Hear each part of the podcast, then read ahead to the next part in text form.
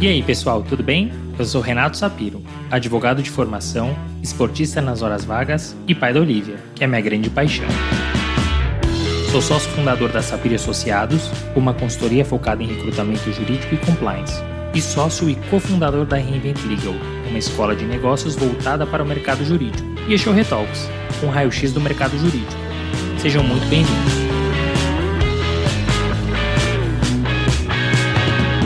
Este é um podcast leve e informal, onde falaremos com os principais personagens deste meio sobre carreira, tendências e curiosidades.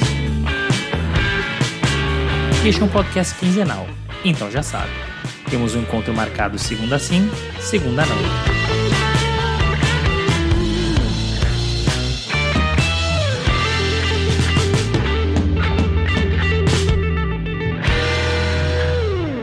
Gedre tem uma carreira que não foi planejada, mas é muito bem costurada. Ela aproveitou cada oportunidade que teve e é hoje uma das maiores referências na área empresarial do Brasil. Gedre fez LLM, trabalhou em escritório americano, respirou o dia a dia de um grande escritório brasileiro, acompanhou uma cisão e viu de perto a montagem e crescimento de um escritório, até que há seis anos decidiu se desafiar e montar a sua boutique, que é um sucesso. E Gedre nos mostrou que é possível uma advocacia mais humana. Ficou curioso? Então ouça esse episódio e divirta-se. Gedre é formado em Direito pela USP e possui um LLM pela Universidade de Michigan. Trabalhou no Machado Meyer, ajudou a fundar o Sescom Barrier e hoje tem o seu escritório, o Carneiro de Oliveira Advogados. Mas melhor que ouvir de mim, vamos ouvir dela.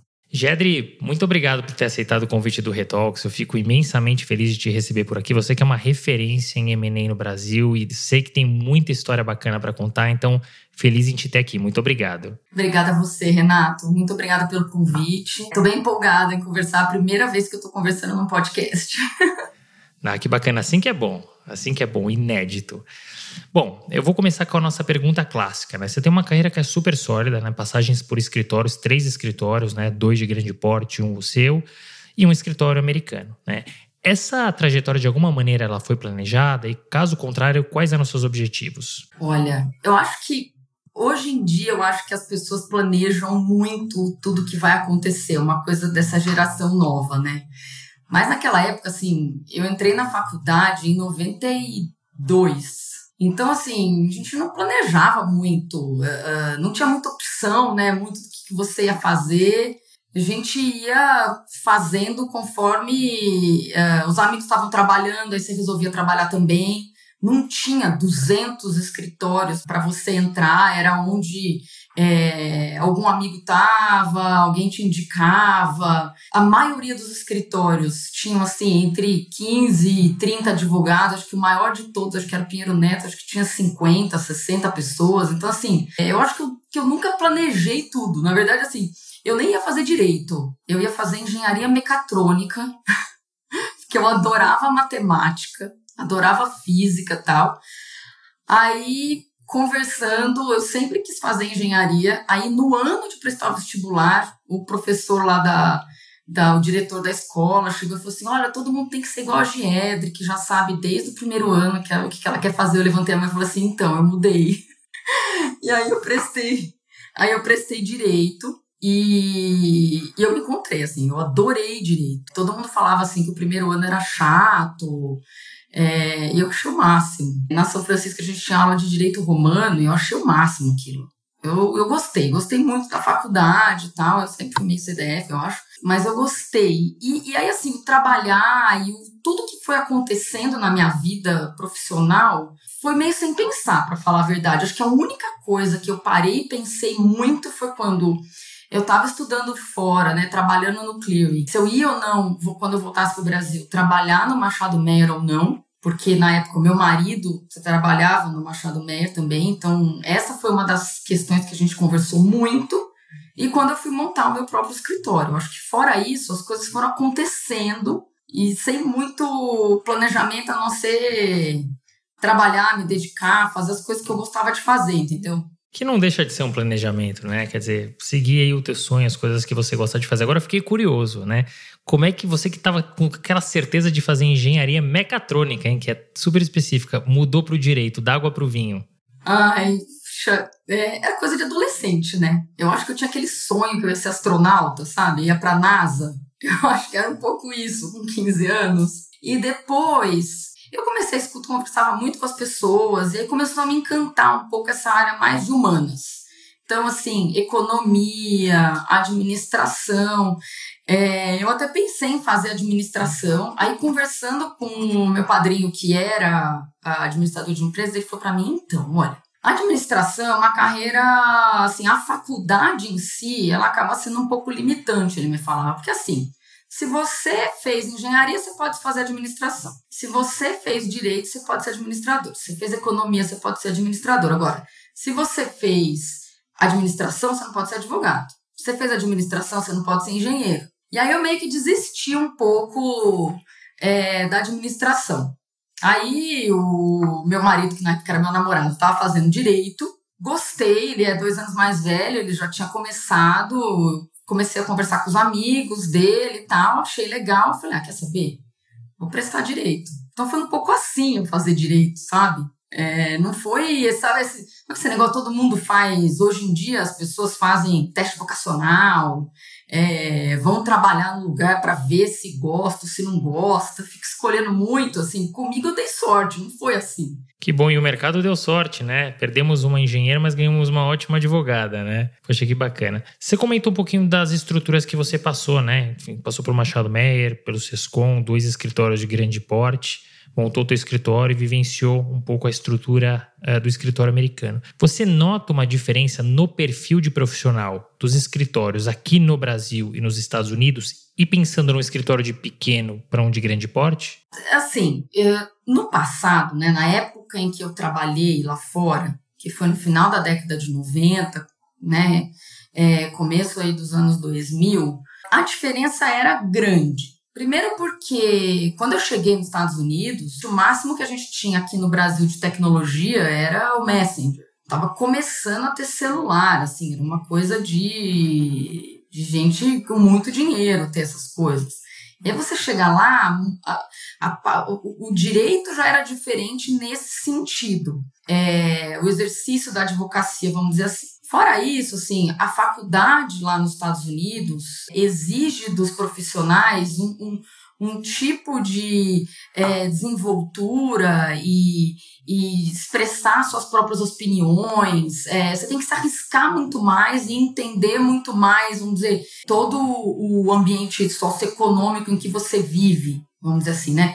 Tudo bem que eles são mais velhos quando eles fazem faculdade, eles se formam mais velhos que a gente. Se você parar para pensar, o, aqui no Brasil a gente se forma com. Eu, eu me formei com 22, eu ia fazer 23 anos. Me formei super nova. Lá, eles se formam mais velhos, é, eles são independentes mais velhos. É, eu, eu até saí de casa, eu sou do interior, então eu vim para São Paulo para estudar, eu saí de casa com 17.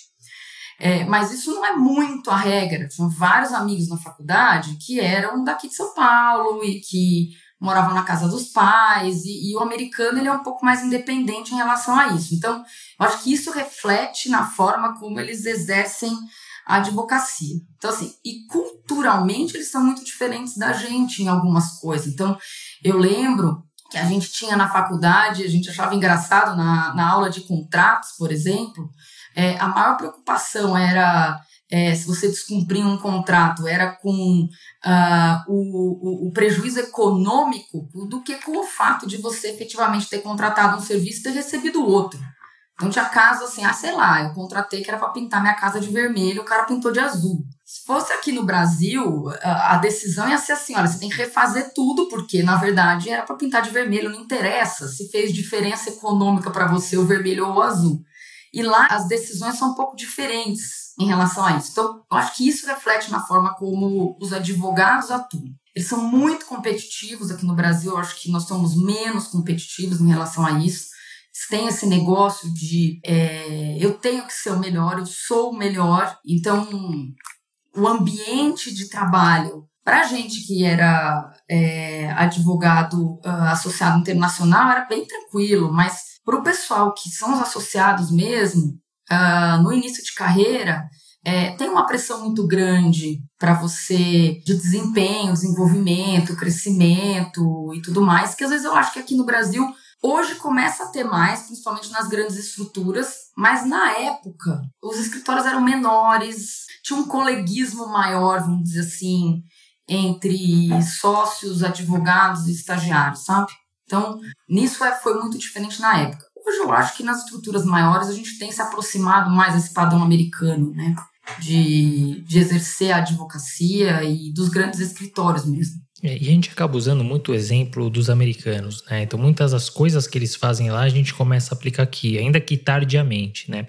Você trouxe a história do associado e do associado internacional. O que, que muda na figura de cada um desses profissionais? Assim, o associado internacional, na maioria dos escritórios, é uma pessoa que vai ficar lá durante um período de tempo limitado, geralmente de um a dois anos. Então, para o escritório, é um, um, um, profissional que muitas vezes ele é uh, mais sênior do que uh, os recém-formados que, americanos, vamos dizer assim, vai, os que se formaram nos Estados Unidos. Uh, o, o associado internacional, muitas vezes, ele já teve uma vivência como advogado mesmo no país de origem dele, Muitas vezes o que o escritório americano está buscando e até o associado internacional está buscando é o contato, o relacionamento, é, mais do que o, o, crescimento do profissional dentro do escritório, né?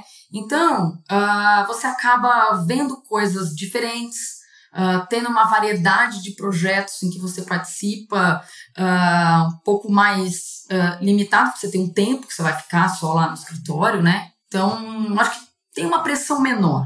E você tá lá uh, para conhecer, para aprender, mas você tem um prazo de validade, vamos dizer assim, né? Você vai voltar para o seu país. Então, eu acho que a pressão é menor.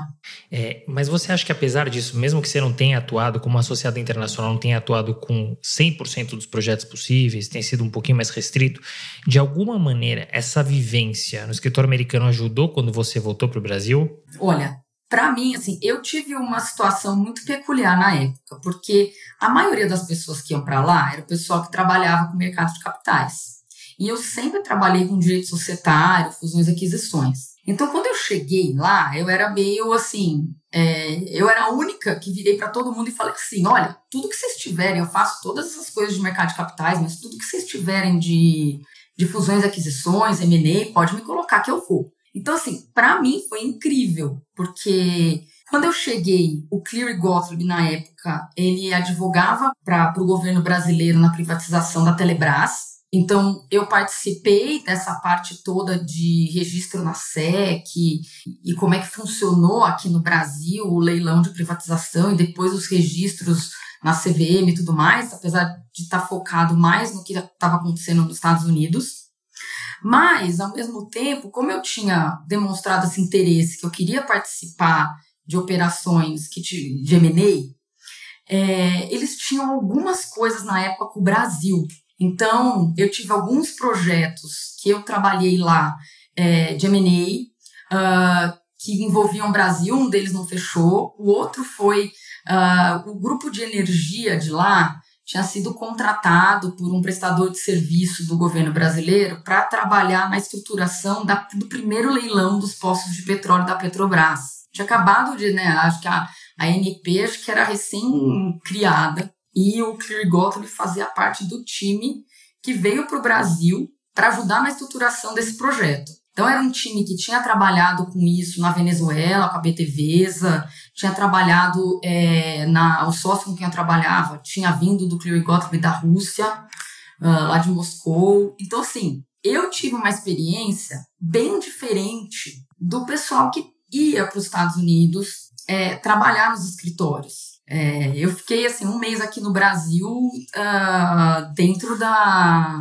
da, da ANP, que era ali do lado da Petrobras, trabalhando nisso. Depois, assim, depois por questões aí políticas e tudo mais, eles uh, modificaram até a estrutura que foi feita do, do, primeiro leilão. Mas foi uma experiência única, assim, era estar tá no lugar certo na hora certa, sabe? Poxa, que bacana, muito interessante essa experiência, essa vivência. É, a gente que ouve muito dos advogados e advogadas brasileiras que vão para lá e contam um pouquinho, realmente é um pouco diferente do que você trouxe, né? É, você vivenciou a, a, experiência de um LLM, quando ainda não era tão comum, né? Você estudou na Universidade de Michigan. Você entende, você foi pouco tempo depois de, de se formar aqui no Brasil, né? Você entende que esse foi o momento correto para isso? Se você pudesse voltar lá atrás, você esperaria um pouquinho? E o porquê da escolha dessa universidade? Bom, Primeiro, assim, como eu te falei, é, eu não planejei tudo muito antes na minha vida, né? As coisas foram acontecendo, as oportunidades foram aparecendo. Eu venho de uma família simples que, assim, não teria condições de me mandar para fazer um LLM fora, né? É, eu trabalhava para pagar o meu aluguel aqui, eu estudava na, na, na São Francisco, na USP, mas uh, o Joaquim, que é meu marido hoje, ele trabalhava no Machado Meyer, ele já tinha dois anos de formado, e naquela época o pessoal ia para fora com um, vai, três anos de formado, dois anos de formado, o pessoal trabalhava um pouco aqui para depois ir. E naquele ano surgiu a oportunidade dele ir, e ele, uh, no trabalho, uh, por questões particulares dele lá, ele tinha conseguido um, tinha ido super bem num projeto, tinha ganhado um bônus super bacana e a gente resolveu assim, bom, vamos então bancar, o escritório vai pagar o meu LLM, eu pago o seu. Então, assim, para mim, era a oportunidade que eu tinha de ir. Se eu não tivesse ido naquela época, eu não teria ido, né? Então, assim, para mim foi fantástico. Eu trabalhava num escritório menor, porque eu comecei a minha carreira trabalhando num escritório muito parecido com o meu hoje é, era um pouquinho maior, depois ficou menor. É, eu trabalhei na primeira cisão do Matos Filho, quando era Matos Filho e Suchodowski, depois virou Suchodowski, Lila e Hulk, e depois virou Suchodowski e Oshima. Eu entrei no Suchodowski e Oshima. É, então eu trabalhava no escritório pequeno, um pouco antes de eu me formar, o Suchodowski e o Oshima se separaram, então assim, eu tenho uma vivência de decisões que eu sei que depois você vai entrar nessa, nesse tema, mas assim, eu trabalhava no escritório pequeno, é, tinha aprendido muito essa parte toda de direito societário, M&A e tudo mais, mas eu queria ter essa vivência e era a oportunidade que eu tinha. Se eu não fosse naquela época, talvez eu nunca tivesse ido. E na época, assim, era um diferencial para a carreira das pessoas. Você ir, principalmente na minha área. Então, a gente conversou, é, aí naquela época as pessoas eram um pouco mais antigas, né? Então a gente casou. Então eu casei muito nova. É. E a gente foi, e a gente foi. É, e é muito engraçado, assim, porque hoje, né, assim, as pessoas falam, ah, mas as pessoas vão atrás de homem, vão atrás de... Na verdade, assim, foi uma, uma oportunidade para minha carreira que se eu não tivesse ido, uh, bom de teria passado, entendeu? Então, hoje, assim, é, para mim foi muito importante eu ter ido, porque me abriu várias portas quando eu voltei.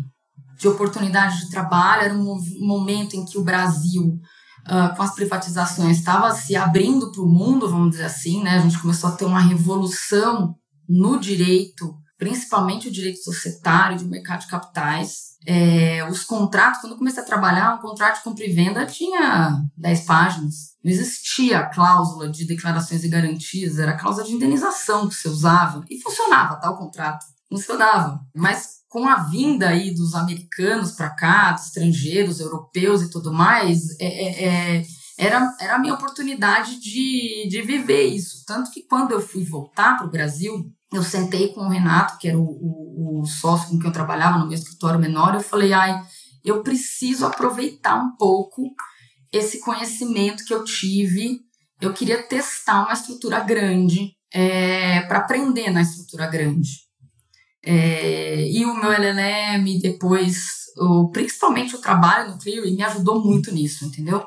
Então, para mim, foi o momento ideal. Agora, todo mundo que vem me perguntar, eu falo, trabalhe aqui, pelo menos uns quatro, cinco anos, porque aí sim você vai aproveitar muito mais o LLM e o trabalho fora. Porque eu fui muito nova, eu saí da faculdade e já fui fazer o LLM. Não fica muito aquela coisa de escolinha, sabe? Eu acho que quando você vai mais velho, você aproveita mais. É que para mim foi muito bom. É, você acabou indo no momento que casou, né? Então você, você aproveitou uma é. oportunidade.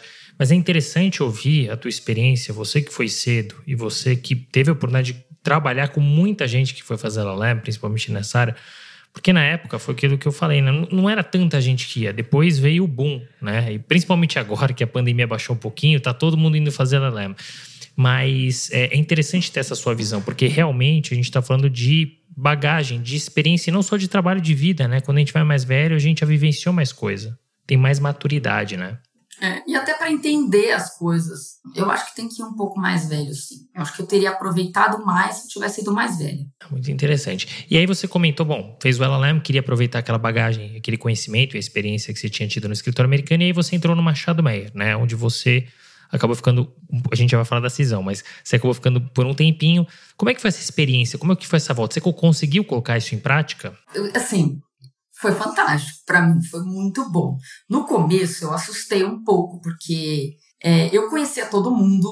Quando eu fui quando eu fui estudar fora, como o meu marido já trabalhava no Machado Meyer, eu conhecia todo mundo, eu conhecia todos os sócios antigos, eu conhecia todos os advogados. É, quando a gente foi, o Machado Meyer, acho que tinha, se tinha muita gente, tinha 40 pessoas. Quando a gente voltou, no escritório de 100 pessoas. A gente já falou que é de dois anos, né? Quer dizer, dobrou de tamanho é, dois, três anos. É, que foi que isso, loucura. que foi justamente o período das privatizações, porque tinha assim as grandes auditorias e, e o, o, Brasil estava vivendo um momento de muito investimento estrangeiro no, no, no país, né?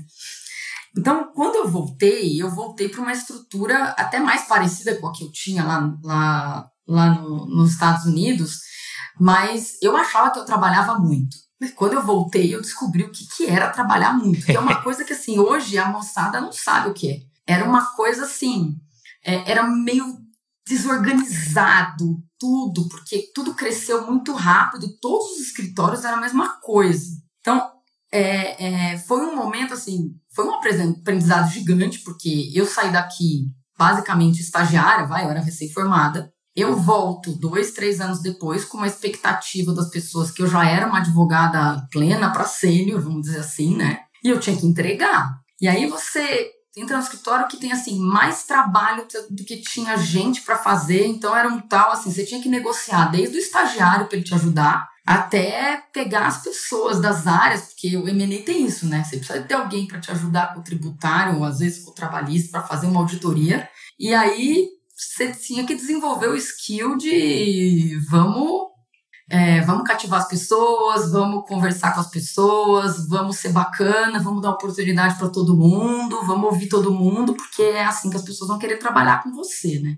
É, e além disso, um monte de coisa nova. Então, assim, você entrava numa sala de reunião, era assim, você já viu isso? Você falava, já, já. Depois saía correndo para estudar o assunto. Então, essa parte de ganhar jogo de cintura, é, entender na marra como é que funcionava, como é que era o trabalho, foi, assim, foi, foi fantástico esse, esse período, assim. Acho que todo mundo que viveu esse, esses anos aí é, tem isso. Mas é, é, muito interessante ouvir essa. É, é história, né? É, a gente está contando a história do mercado jurídico, porque a gente, enfim, esses dias uh, completou 20 anos do atentado, né? Terroristas Torres Gêmeas. São 20 anos. 20 anos. 20 anos, é, é isso. E, e, e, a gente está falando mais ou menos desse período, quer dizer, não é que a gente está falando de 50 anos atrás, a gente está falando de duas décadas atrás, e olha como o mercado jurídico mudou. Quantos advogados tem hoje no Pinheiro Neto, Matos Filho, Machado Meyer, no Sescom? Né? É impressionante como o nosso mercado cresceu. Sim, hoje você tem 400, 500, 600 advogados, às vezes, nesses escritórios, né? É verdade, é. mas é, é, é bom acompanhar e é bom ouvir a história, né? ver de onde surgiu, né? Bom, 2001, você estava lá no Machado Meyer, vivenciou tudo aquilo que você contou. E aí, uma das cisões talvez mais conhecidas do mercado, né? Surge o Sescom Barre, que hoje é um dos maiores escritórios do país, né? Como é que foi vivenciar, Gedre, essa cisão? E, e, como é que foi participar do projeto desde o começo? Porque hoje o Sescom é um escritório grande, né? um dos maiores do país. Mas a época, enfim, apesar de ter crescido, já, já nascido relativamente grande, não era o que é hoje. Né? Como é que foi participar disso? O que, que mudou na sua rotina? A gente era muito jovem, né? Eu tinha 26 anos. Então, assim, você tá com todo o gás do mundo, assim, o mundo é seu, né? Você quer sair fazendo tudo. Então, a gente sentia dentro do escritório, não, não, não era sócia, não era nada lá, mas você sentia que tinha um, um clima de tensão que é natural, né? Que assim, você tem um momento em que as novas gerações é, vão crescendo elas acabam tendo alguns desentendimentos ou visões de, de, da profissão e do escritório e de como as coisas tinham que andar diferentes. Uh, não que um tivesse certo, outro tivesse errado, não é isso. Mas eu acho que é natural, acho que todos os grandes escritórios, o próprio Machado Meyer, foi uma cisão de um outro escritório, né? E mesmo o Sescom depois deu origem a outros lugares, outros grandes escritórios, e, e eu acho que isso isso faz parte da, das, das grandes corporações, vamos dizer assim, né? Mas participar disso foi muito bacana, porque nós éramos acho que 30 pessoas, e eu nunca vi um grupo que ficou assim tão unido. Então, assim, o escritório nasceu como uma grande família, todo mundo participando de de todas as decisões e, e, tendo a oportunidade de viver um desenvolvimento de áreas novas, de pessoas que antes ninguém conhecia no mercado ou que conheciam muito, de repente aparecendo como gente grande para como opção né, de, de, renovação aos outros escritórios e grandes nomes e tal. Eu lembro que tinha uma a gente brincava na época, é, eu, o André é, Stock, que é do Stock Forbes, e a Denise Porto, que é, de, que é de um outro escritório, a gente trabalhava junto com a Maria Cristina no Machado Meyer, mas era assim, é, tinha tanta coisa que a gente às vezes nem via a Cristina, a gente entrava na sala dela, ó, ela dava uma olhada nos contratos que a gente estava fazendo e a gente ia tocando todas as operações, né, assinava um monte de contrato e tal. Quando a gente montou o escritório, aí a gente tinha um relacionamento muito mais próximo, todo mundo, ela revisava tudo que a gente fazia e assim, foi um aprendizado fantástico, porque ela realmente assim, escreve muito bem, então a gente precisava dessa, desse, desse guia, vamos dizer assim, né, para crescer mesmo. Né? Não que o que a gente fizesse tivesse errado, mas a gente dava risada, porque era assim: a gente assinava vários contratos antes, que ela às vezes não tinha olhado. Depois que a gente montou o escritório, às vezes a gente passava alguns contratos para ela, voltava o contrato assim todo vermelho, porque naquela época não tinha esse negócio de revisava na mão, né? Voltava o contrato todo vermelho, de caneta, um olhava pro outro e falava assim, gente, a gente deve ter feito tanta porcaria lá atrás. Mas nunca aconteceu nada. Tudo sempre deu certo.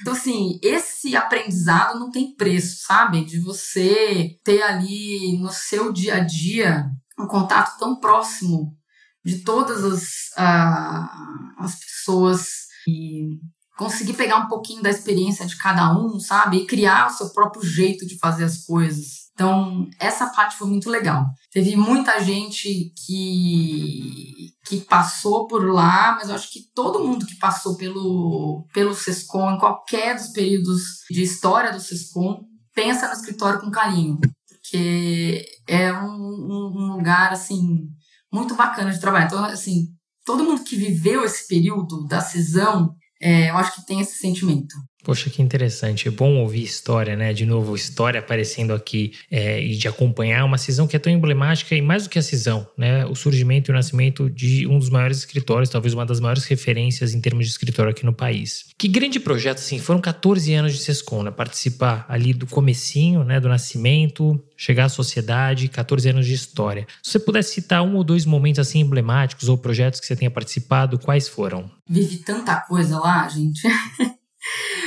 Um, eu acho que um, um, dos que mais me marcaram foi uh, um projeto que começou no Machado Meyer e depois ele foi se desenvolvendo vários anos ainda dentro do, do SESCOM, que foi toda a reestruturação que começou com a liquidação do Banco Econômico e aí toda a reestruturação da Copene que seguiu com a formação da, da Braskem. A gente começou o projeto trabalhando com o Banco Econômico e depois fizemos muitas, muitas etapas até a venda para a Aldebrecht, para o consórcio da Aldebrecht com a Mariane, deu origem depois à Braskem e depois a gente ainda teve, ainda tive a oportunidade de trabalhar junto com a Petrobras e a Petroquisa na formação mesmo final da, do que seria é, é a Braskem. Então, assim, tive a oportunidade de trabalhar com pessoas fantásticas, escritórios fantásticos nesse projeto. É, então, assim, foi um, um, um crescimento profissional uh, indescritível, na verdade.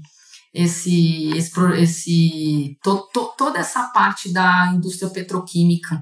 E acho que o último que a gente acabou fazendo foi é, uma estruturação preliminar do, do Comperge, até junto com o pessoal da Petroquis, enfim. Esse foi um projeto muito bacana. Outro projeto que foi bem bacana e foi mais para o fim do período que eu passei lá no SESCOM foi todo, toda a operação envolvendo a Portugal Telecom e a Oi, né, desde a primeira fase da operação até a segunda fase da operação, em que a gente teve que né, administrar uma crise quando uh, surgiram aqui alguns problemas aí com, com os ativos da, da, da Portugal Telecom. E eu acho que ali foi o momento em que eu virei a chave mesmo, e agora eu sou adulta aqui nesse mundo mesmo, sabe? Em alguns momentos eu me vi sozinha numa sala com vários executivos, advogados e governo e a gente teve que, que resolver o problema. Então,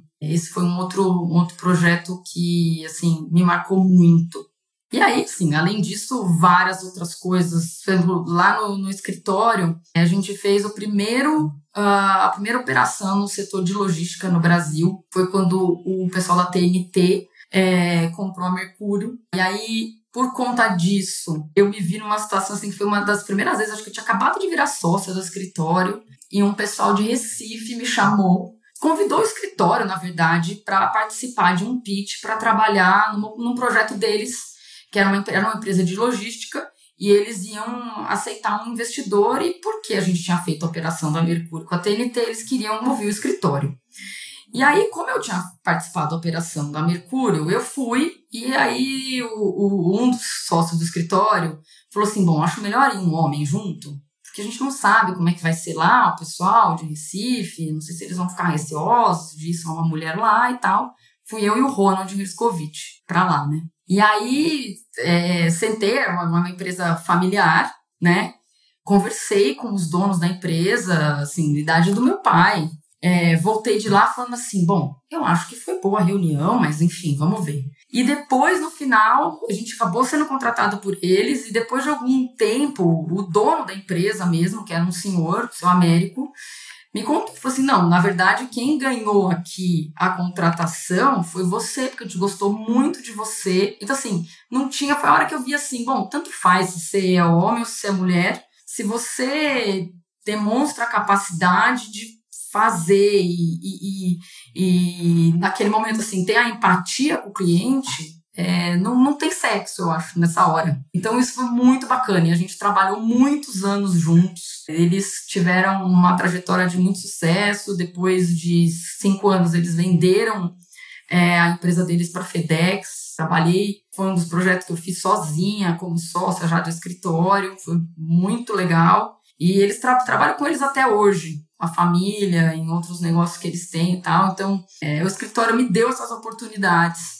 de conhecer gente assim, de ter esse tipo de experiência. Então, ah, foram coisas que me marcaram. Poxa, que história e, bacana.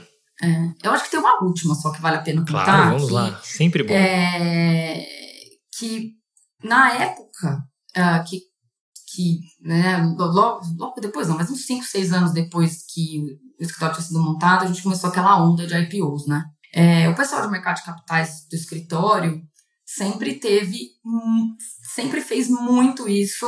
É, na época do Machado Meyer era uma coisa até que era só o pessoal de mercado de capitais fazia, mas foi um momento em que as empresas de capital aberto, CVM, isso tudo começou a se desenvolver até muito mais. Teve um boom ali naquele período. E aí dentro do escritório, que a vantagem até do escritório na época era um escritório menor, onde o relacionamento entre os sócios das diferentes áreas era muito próximo. A gente conseguiu montar um time, porque eu, eu uh, e a Cristina a gente resolveu que, assim, nós do societário precisávamos aproveitar essa oportunidade e treinar as pessoas e ter um time que conhecesse muito a área de mercado de capitais do ponto de vista societário, sabe? Da companhia aberta. Como é que é o D mais um das companhias? Porque a gente começou a perceber que muitas das empresas, elas é, faziam uh, a operação, o pessoal de, de mercado de capitais acompanhava a empresa até o momento que ela abriu capital. A partir dali, a empresa não tinha muito um acompanhamento. E aí a gente fez um projeto em que todos os IPOs que aconteceram ali no Sescom, e até hoje é assim, o pessoal, o time do, da área de direito societário trabalha junto com o pessoal da área de mercado de capitais para dar todo esse suporte para a companhia. E isso me deu, deu para minha equipe hoje até, que eu tenho pessoas que trabalharam no Sescom, é, uma bagagem muito grande em relação a essa parte de, de, de companhia aberta. E não era uma coisa que era comum nos escritórios. Então isso foi bem bacana. Que legal. E hoje você já enxerga mais isso, né? Esse acompanhamento. Então vocês fizeram história. Você conta com muito carinho do Sescom. É, e eu sempre ouvi as pessoas falando, não só do Sescom, tá? De fora do mercado também, mas em especial aqui falando do Sescom, as pessoas falam com muito carinho sobre você. Né? É difícil encontrar, pelo menos até hoje eu não encontrei ninguém que falasse de maneira diferente sobre você. Então, é, dá para perceber claramente que vocês tinham ali muita sintonia, né? Então, dito isso, feita essa entrada, eu tenho aqui algumas perguntas. A primeira delas é: quando que você entendeu que era o momento certo para você montar o teu escritório, o Caneiro de Oliveira Advogados? É, e por toda essa história que você tem com o escritório, com as pessoas do escritório, como é que foi o dia 1, um, o dia seguinte, é, e, e eventualmente encontrar essas pessoas numa operação só que agora do outro lado da mesa. Sair do Sescom acho que foi uma das decisões mais difíceis que eu já tomei na minha vida. Primeiro do ponto de vista sentimental, porque assim, as pessoas eram família para mim. Eu tenho um relacionamento muito próximo com vários deles até hoje. É, o Joaquim, meu marido, trabalha lá, ele é o, o managing partner lá do escritório eu tinha muito orgulho de tudo que eu construí lá com todo mundo, da minha equipe. É, eu tinha um sentimento que faltava eu descobrir quem era a Giedre sozinha, sabe? Depois que eu me vi gente, vamos dizer assim, né? Eu sempre trabalhei com pessoas que tinham um nome muito forte no mercado, né? A Maria Cristina é uma referência para muita gente, assim, melhor, na minha opinião, a melhor advogada de M&A que, que o mercado tem.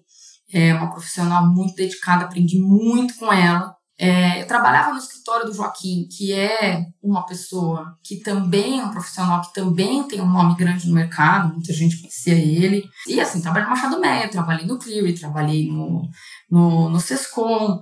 Então, é, às vezes eu não conseguia muito diferenciar quem era a Giedre sem as placas, sem esses nomes. O que, que a Giedre consegue fazer, né? Foi um momento que eu queria entender qual era o meu valor, onde, é, onde eu conseguia é, agregar valor para o cliente e sentir orgulho do, do, do meu trabalho, assim. Apesar de eu ter muito orgulho de tudo que eu fiz lá, eu precisava me encontrar um pouco. Saber o que, que eu era capaz de fazer sozinha. Me sentia, às vezes, muito, muito cuidada, uh, muito na minha zona de conforto 100%. E eu queria sair dessa zona de conforto um pouco.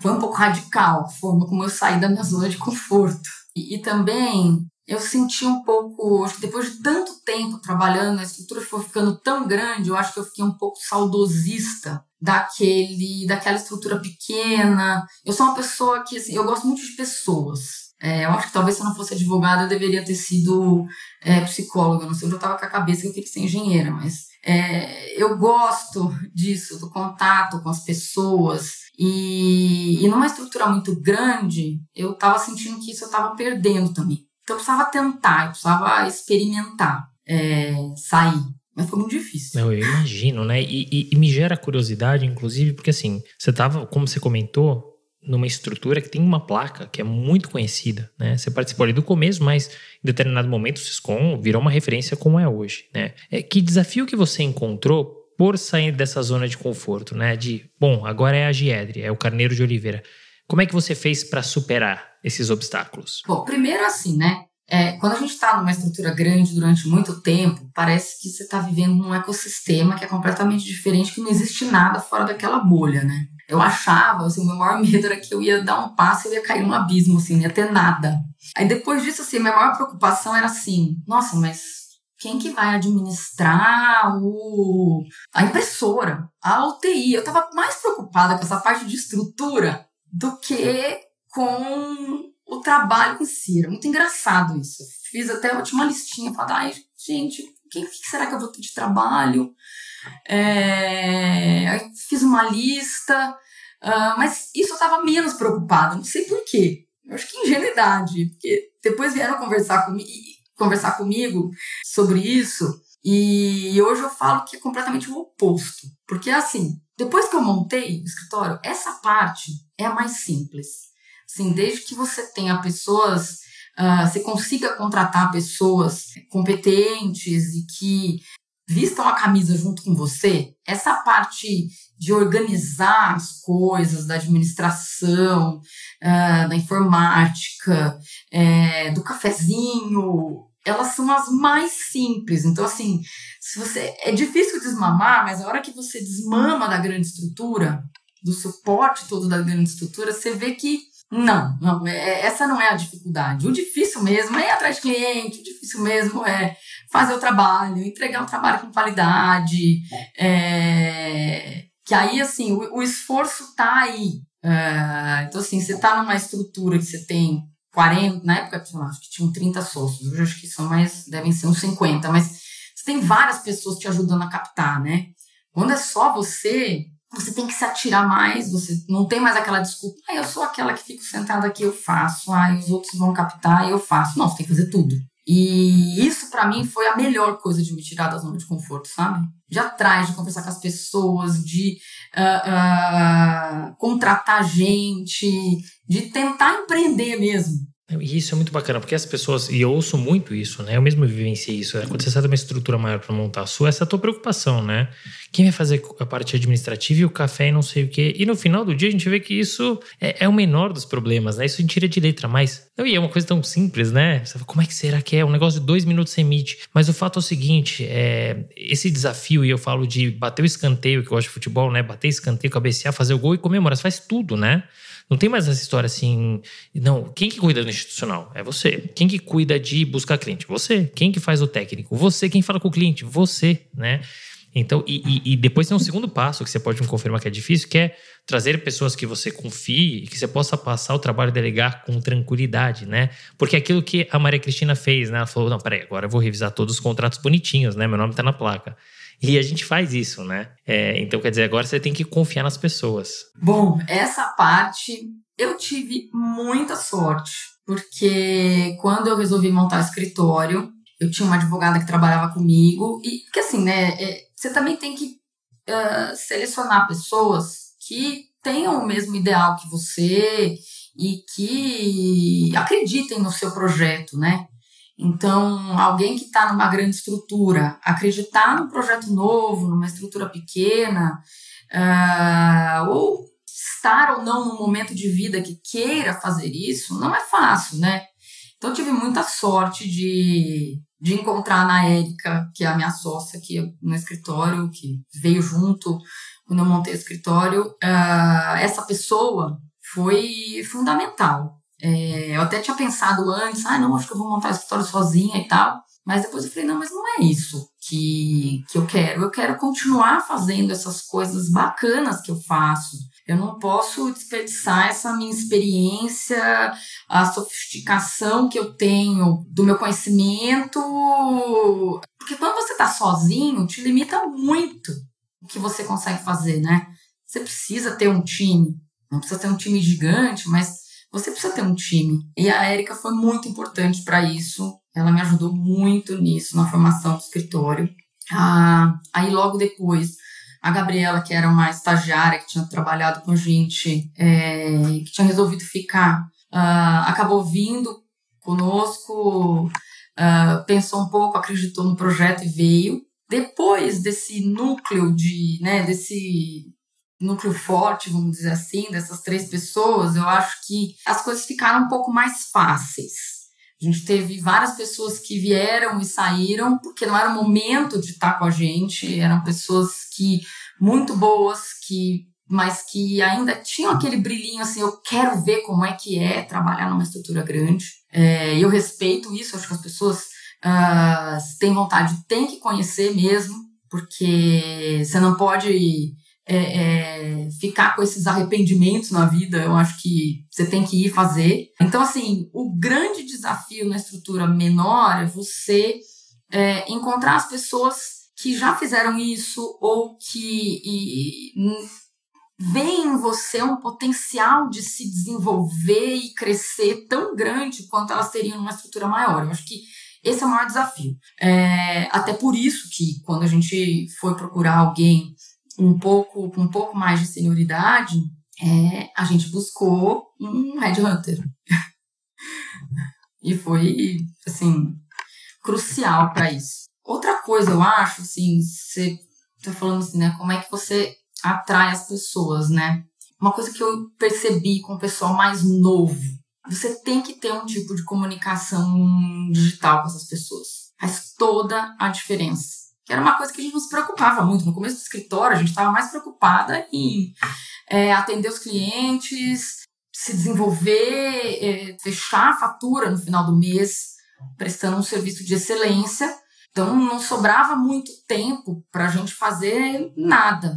Depois que a equipe ficou mais madura e a gente se acostumou mais com a dinâmica do escritório, é, aí a gente resolveu dedicar um pouco de tempo, separar e ter, ter uma pessoa dedicada para essas coisas. A gente contratou um, um pessoal para fazer isso e mudou radicalmente é, a percepção dos mais jovens em relação ao escritório. Porque por mais que o mercado te conheça, a pessoa que está na faculdade não te conhece. Né? A não ser que você seja das grandes bancas, as pessoas não te conhecem. O recém-formado não te conhece. Então você fica muito restrito em quem você consegue acessar, né, quando você precisa é, de um profissional para contratação. Você falou de um ponto muito importante que é a atração de talentos. Mas tem o outro lado da moeda, que é retenção de talentos. Como fazer para reter essa turma? Olha, eu acho que um dos segredos para reter as pessoas é você dar atenção para as pessoas. E a atenção não é simplesmente chegar e perguntar como é que a pessoa tá, não é isso. Mas é assim, se preocupar se ela está se desenvolvendo ou não, é, se você está dando autonomia suficiente ou não, desafio suficiente ou não para a pessoa.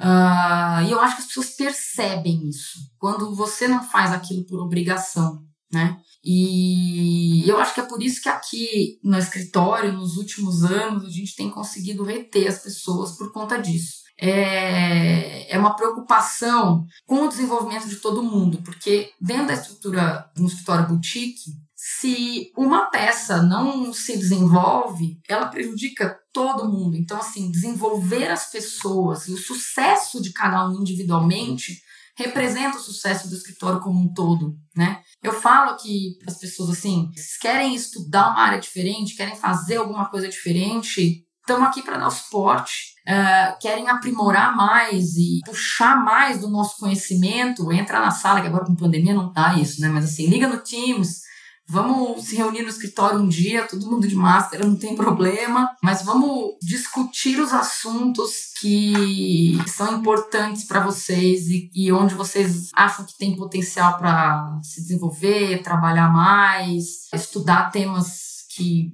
são relevantes para todo mundo. Então, eu, eu, eu acho que está um pouco nessa, nessa atenção qualificada, vamos dizer assim. E eu concordo com você, né? Parece tão simples, mas não é. Né? E às vezes as pessoas falam, não, não é atenção, é dinheiro. Não é dinheiro. Dinheiro não prende as pessoas, prende temporariamente.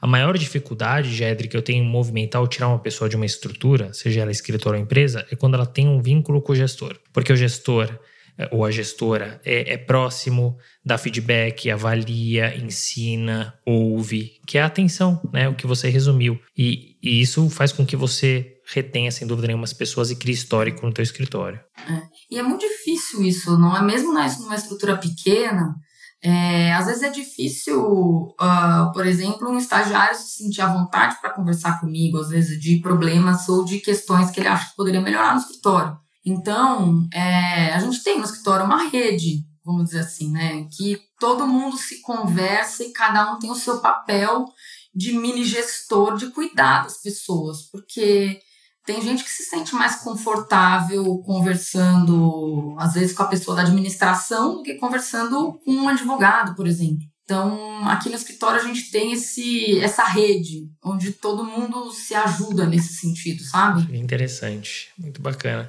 E é isso, mesmo numa estrutura menor, não é tão fácil quanto parece. Então, muito legal esse mecanismo que vocês criaram, né? Apesar de, como você comentou, não ter planejado a carreira, você tem uma carreira que é, é bem encaixadinha, que tem é, um começo, um meio e um fim para tudo, tem as suas explicações e que foi muito bem construída, né? Mas a gente sabe que é, não são só louros, né? A gente tropeça no meio do caminho e comete erros. Que erro que você pode citar para a gente que você cometeu na sua carreira e como é que você agiu ou corrigiu? Nossa, é, a gente sempre faz algumas coisas, né? Enfim, já enviei e-mail errado para a pessoa. Ai, nossa, esse assim. Aí você passa aquela cara, né? Que você tem que ligar e falar assim: olha, desculpa, eu te mandei um e-mail confidencial, você pode deletar, por favor. E aí assim, você conta, acabou a vontade da pessoa, tem muito o que fazer. E depois você passa, uh, fica neurótica durante uns dois, três meses, toda vez que vai enviar o e-mail, olha dez vezes. para ver se as pessoas para quem você lê e volta. É, e às vezes acontece algumas coisas assim. Eu adoro trabalhar com gente que não tem experiência em direito societário. Seja o cliente, o jurídico da empresa, ou um estagiário que entra no escritório. Adoro gente curiosa e questionadora, porque é, já aconteceu comigo algumas vezes de o direito societário sempre foi um, um, uma área em que a gente construiu minha, no começo não tinha não tinha livro não tinha muita coisa sobre isso. Você ia construindo meio baseado no bom senso muita coisa né? E às vezes você ficava com uns dogmas na cabeça. Então assim eu lembro uma vez que uma advogada de uma empresa virou para mim e falou assim ah é, essa ata aqui de assembleia era uma, era uma SA a gente não vai. A gente não quer registrar na junta. Era uma ata que estava aprovando compra de um equipamento, não lembro disso o que, que era. E eu falei, não, mas toda ata de assembleia tem que ser registrada na junta comercial. Sabe aqueles dogmas que te colocam na cabeça? Aí ela falou assim: Ah, é? Você pode me mandar a base jurídica disso? Eu falei, pô, claro. Aí eu fui procurar. Não tem. Não tem, porque isso foi um dogma, não era isso. Na verdade, funcionava igual ata de reunião de conselho que você só manda aquilo que é relevante. São algumas que você tem obrigação de mandar. E aí eu tive que virar para ela e ok, eu não tenho problema nenhum com isso. Acho que no passado talvez eu tivesse mais problema com isso. Mas é, na época acho que eu fiquei bem tensa em ter que falar com ela, mas assim, eu virei e falei assim, olha, me desculpa, eu interpretei errado, você tem toda a razão. É isso mesmo. E assim, não mudou nada, ela continuou me ligando, não deixou de me contratar por conta disso, inclusive achou muito bacana de você reconhecer, né? Assim, faz parte isso. Não, é, todo mundo erra. Não, né? Somos seres humanos, né? Faz somos parte seres humanos, acontece. Acontece. E outra coisa que todo advogado de M&A ou de contrato vai falar é que assim, né, você nunca pode ler um contrato depois que você assinou. Se você tiver alguma disputa judicial, tiver que ler o contrato, é um martírio de qualquer advogado. Que é aquela coisa, né? Tudo que você escreveu você pode melhorar. então, esse é um, um, um, outro que. É até uma recomendação que eu dou assim: não leiam se não for necessário.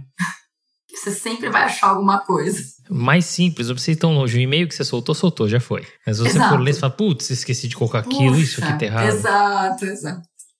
Não, se tá errado, aí você tem que corrigir, mas o contrato já foi, já assinou. Eu não tenho o que fazer, exatamente. Então, bons, bons conselhos.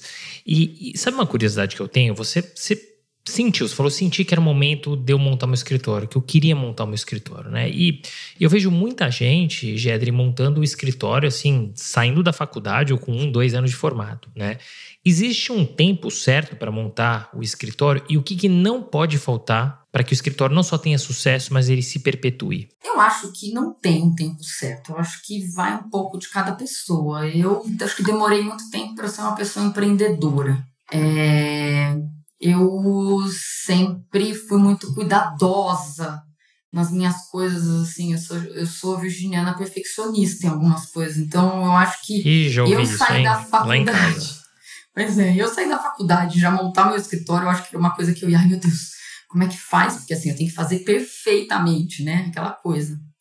Mas eu acho que tem muita gente que fez isso e tem sucesso, né? É, então, assim, eu acho que não tem o certo e errado. Eu acho que o que não pode faltar, na verdade, é coragem, é cara de pau para muita coisa e muito trabalho. E tá disposto a trabalhar muito, porque independente de quando você faz isso, de um jeito ou de outro, vai tomar uma energia sua muito grande para fazer um negócio, seja do zero ou não, em um aspecto, seja na contratação de pessoas, na captação de clientes ou na, na estruturação da sua prática, vai demandar muito esforço seu.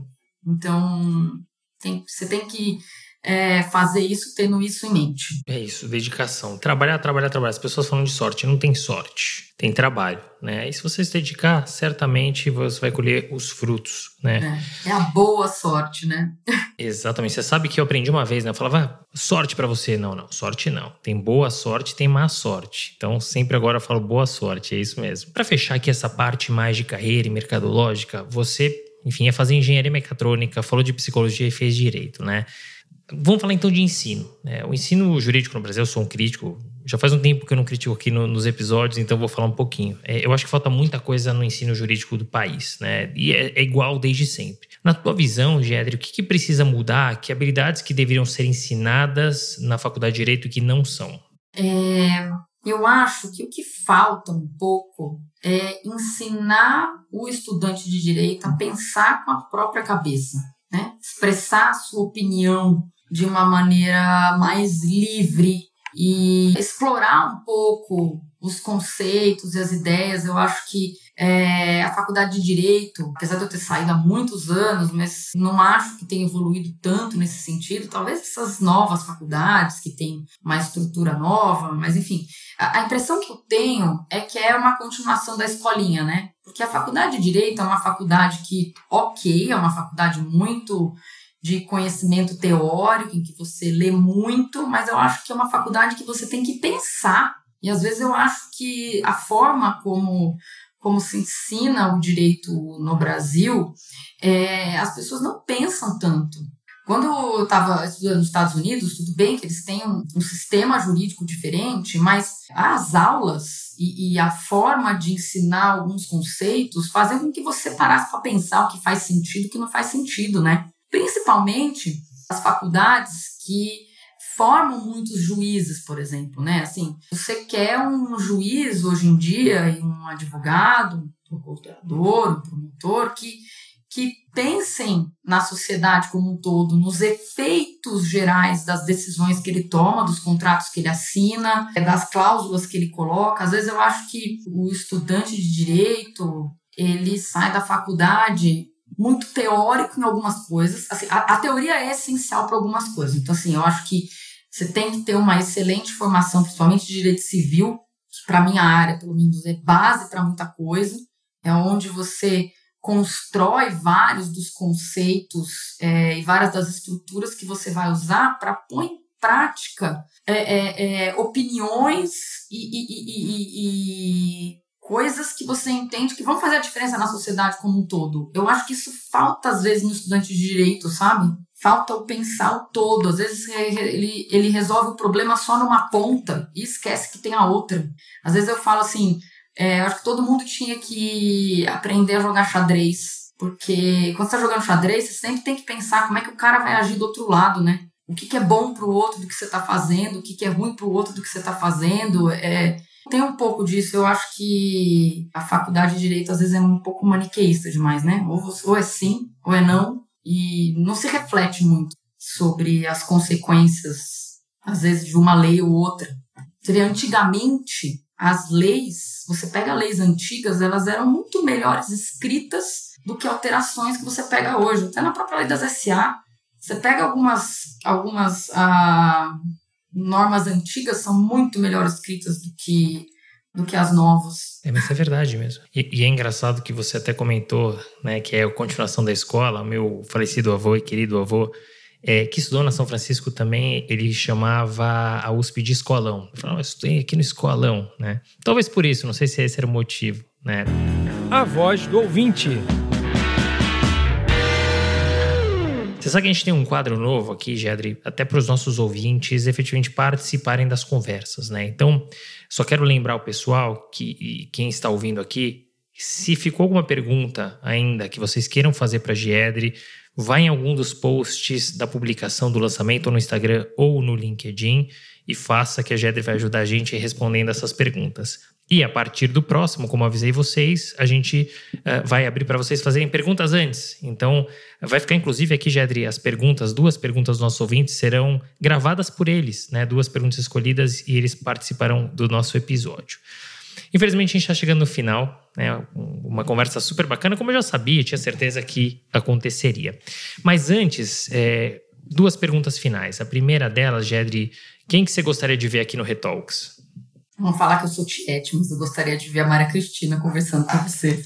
Eu acho que eu ela tem tanta coisa para contar. Mas você vai ter que me ajudar nessa, porque eu fiz o convite para Maria Cristina e ela falou que não é muito desses eventos, que não gosta muito de participar disso, mas seria tão bacana, ela tem tanta história para contar, seria absolutamente incrível. Eu vou contar com a sua ajuda, então, hein? Tá bom. Muito bem, mas ela é uma vai ótima... querer me matar, né? Mas não, mas tem, temos que trazer ela para cá. O pessoal vai gostar muito. Tem muita história boa para contar. E para fechar mesmo, você já trouxe vários conselhos bacanas, mas que conselho final que você poderia trazer para a turma do nosso mercado? Eu acho que um conselho final é, uh, acho que a gente deveria procurar humanizar um pouco mais a prática do direito em todos os setores, sabe? Principalmente nessas áreas que são as áreas uh, mais uh, conhecidas como áreas empresariais, que acabam sendo um pouco mais, mais áridas. Eu acho que o respeito, uh, o companheirismo que os advogados têm entre si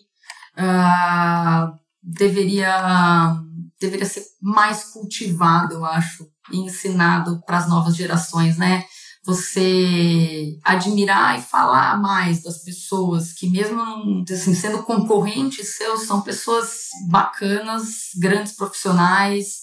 É, eu acho que essas trocas de conhecimentos e esse reconhecimento dentro, dentro da, da classe e é uma coisa bacana. Às vezes eu sinto um pouco falta disso. E não é à toa, Gedrick, que você é tão querida no mercado. Né? Esse conselho final só traz, reflete um pouco do que você é e porque as pessoas gostam tanto de você. Então eu queria te agradecer imensamente mais uma vez por ter aceitado o nosso convite. Fiquei muito contente de contar a tua história através desse bate-papo, dessa entrevista, uma trajetória tão rica, cheia de dicas, de conselhos e de história, história viva, né, do nosso mercado. Muito, muito obrigado.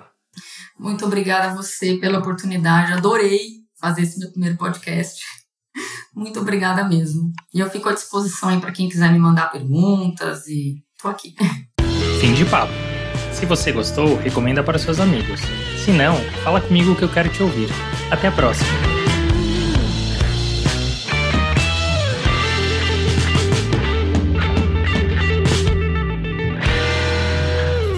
Uma produção, voz e conteúdo.